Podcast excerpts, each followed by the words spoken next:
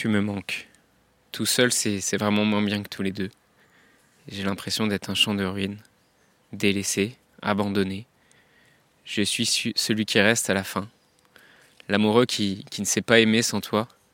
Comment on fait un couple tout seul, quand t'es plus là, et que je me retrouve avec ton absence, qui me pèse? Cette douleur que je garde contre moi, comme un souvenir de toi, que je chéris, qui me façonne.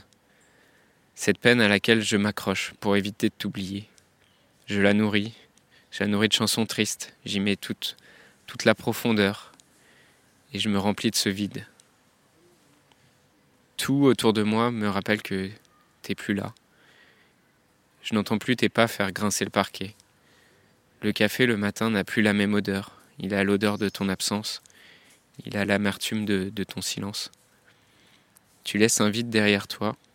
Tu laisses un vide en moi. Avec qui je vais m'engueuler quand mes yeux ne croisent plus les tiens, quand mon sourire s'efface et que je sais plus où est ma place. J'arrive pas à te laisser partir. Donc s'il te plaît, fais-le pour moi. Dans un monde où la question de la mort est souvent taboue, où vivre un deuil signifie encore être jugé, provoquer de la gêne, de l'incompréhension, quand ce n'est pas de la pitié, la grande question est celle-ci. Comment des orphelins comme nous, qui avons vécu très tôt la mort d'un parent, qui ne voulons pas porter ce poids sur nos épaules toute notre vie, ni qu'il impacte nos relations actuelles, comment nous pouvons y donner un sens nouveau, construire des relations plus profondes, et surtout, comment nous reprenons le pouvoir sur nos vies Mon nom est Johan, et bienvenue chez les orphelins résilients. Salut, salut, bienvenue dans ce nouvel épisode du podcast des orphelins résilients. Euh, aujourd'hui, on, va aborder la question du sentiment de la solitude et euh, de la peur de se faire abandonner. Euh, comment on fait pour être moins dépendant et comment moi je m'y suis pris pour soigner cette abandonnite, cette maladie de, de, la peur de se faire abandonner, comment je m'y suis pris. Et moi, comme j'ai perdu ma mère à 5 ans, j'ai eu longtemps en moi cette, cette peur de l'abandon, cette peur de la solitude. Et par exemple, j'ai vécu euh, chacune de mes ruptures amoureuses assez difficilement parce que ça me, rappelait inconsciemment la mort de ma mère. Et c'est ce que j'ai dit euh, à ma première copine quand elle m'a quitté. Euh, et j'ai pris conscience plus tard que c'était pas quelque chose facile à entendre aussi de l'autre côté pour une adolescente. Quand on te dit que parce que tu es resté quelques mois avec un mec, il a l'impression de reperdre sa mère. Mais c'est quelque chose que j'ai ressenti sincèrement et plus encore inconsciemment, je, moi j'aurais jamais terminé moi-même une relation même si j'étais pas bien dedans.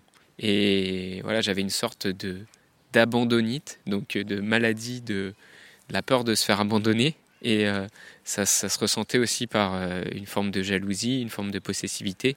Et je crois que c'est quelque chose qui a impacté assez négativement certaines de mes aventures amoureuses. Parce que bah, quand on n'a pas confiance en soi, quand on a très peur de se faire quitter ou, même pire de se faire tromper, on fait porter un poids sur euh, les épaules de l'autre, sur les épaules de sa compagne ou de son compagnon. Et je crois qu'on provoque tôt ou tard ce qu'on craint parce que, en fait, à faire porter ce poids sur l'autre en voulant le, garder pour soi, on a tendance à le faire fuir. C'est en partie à cause de, ce poids qu'on se fait quitter, qu'on se fait tromper ou, que dans la relation, il y a des, déséquilibres qui se créent.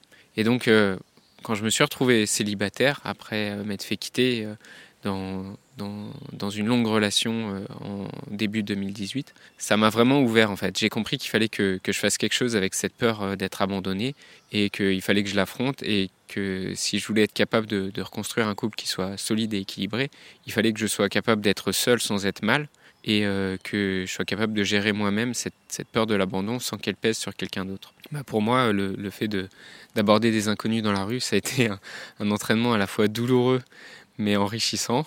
Euh, c'est ça qui m'a fait prendre de la confiance déjà et surtout prendre conscience que j'avais des, des, fausses croyances par rapport euh, bah, à, la, à, la, question de la solitude.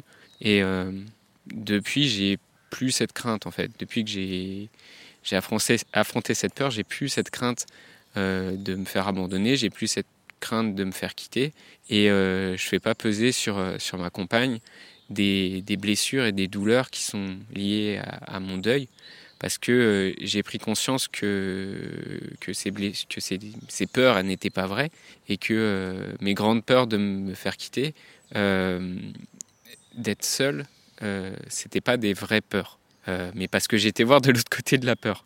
Et, mais maintenant, j'aime, aussi parfois bah, me retrouver seul et c'est aussi une des choses, une des premières choses que j'ai faites quand je me suis retrouvé seul, c'est que je suis parti en vacances tout seul et euh, pour euh, aussi bah, vivre l'expérience de ce que c'est de partir en vacances tout seul parce que j'étais toujours parti euh, soit avec des amis, soit avec de la famille.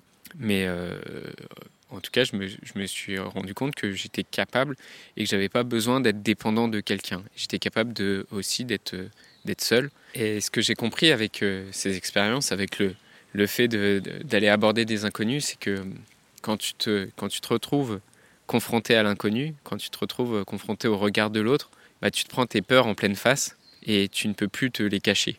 Et euh, quand tu vas aborder une personne qui te plaît, avec le risque de te faire juger, avec le risque de te faire euh, rejeter ou ignorer, mais qu'en final tu t'en bah, sors toujours euh, plus ou moins indemne et vivant à la fin de la journée, bah, tu te rends compte que tes plus grandes peurs de rejet, elles ont l'air euh, assez ridicules, quoi. Et euh, un peu, euh, à, à, ce moment-là, j'avais un peu l'impression de développer euh, des super pouvoirs. J'avais l'impression de, parce que j'avais été euh, parler à cette, à cet inconnu dans un parc, euh, tout à coup, je découvrais quelque chose de la vie que, enfin, qu'on pouvait rencontrer des inconnus comme ça et avoir une discussion, même de, quelques minutes ou de plusieurs minutes, pas si difficilement, quoi. J'ai surtout pris conscience en fait de l'absurdité que c'était la solitude. Parce que euh, quand tu vis dans une ville où il y a des, milliers ou des millions de personnes et que autour de toi et chaque jour tu croises des nouvelles personnes, en fait avoir ce sentiment d'être seul, c'est quelque chose d'absurde. Parce que on n'est pas seul, à moins qu'on vive comme euh, un ermite euh, dans la montagne ou sur une île déserte euh, le fait de se sentir seul, c'est un sentiment qui en fait cache une peur ou une difficulté. Et euh, c'est euh, la difficulté d'aller vers l'autre, la difficulté peut-être de parler aussi justement de, des douleurs que tu traverses et d'oser en parler. Et, et juste, même de manière très basique, c'est ce que j'ai compris dans mes rencontres, c'est juste, si je me sentais seul, c'est juste parce que j'avais du mal à aller parler avec des gens et euh, à prendre, bah, voir concrètement que j'étais capable euh, aussi juste de bah, d'entamer une conversation, d'engager une conversation, de créer une relation aussi. Et euh, on n'est pas seul en fait dans une ville où il y a des milliers d'habitants. On s'isole, on s'interdit d'aller parler aux autres, on s'interdit de parler avec un inconnu, on s'interdit euh, d'inviter quelqu'un à boire un verre ou d'engager une, discussion plus aboutie avec euh, cette personne que je croise tous les jours, avec euh, ce collègue. Quand j'ai découvert qu'en fait engager cette conversation avec quelqu'un que je connais pas et avec qui j'ai aucune raison valable à la base d'engager une conversation, parce que c'est pas comme si tu vas parler avec un collègue ou tu vas parler avec une personne de ton cercle d'amis en fait, ou même une personne avec qui tu, partages une passion, une activité sportive ou une activité culturelle. Là, il n'y a aucun contexte, il n'y a aucune échappatoire. Et, euh, et c'est juste que cette, conversation-là, elle n'aurait pas eu lieu si je ne l'avais pas provoquée. Et après ce genre d'expérience de, et de prise de conscience, en fait, pour moi, l'option d'être seul ou l'option de se sentir seul, elle est, plus vraiment réelle. Parce que si je me sens seul, c'est peut-être parce que c'est moi qui vais pas assez vers l'autre, c'est moi qui ose pas assez aller vers l'autre. Et vraiment, ça m'a moi, ça m'a transformé euh, mon rapport à la, à la solitude, euh, au sentiment d'être euh, abandonné. Et, et, aussi quand j'ai rencontré ma, ma, compagne actuelle, et bah, que je, juste, je me suis rendu compte que j'étais capable de créer une relation alors que bah, le contexte, il n'y avait aucun contexte qui, qui a amené à ce que, cette, enfin, à ce que cette rencontre soit faisable.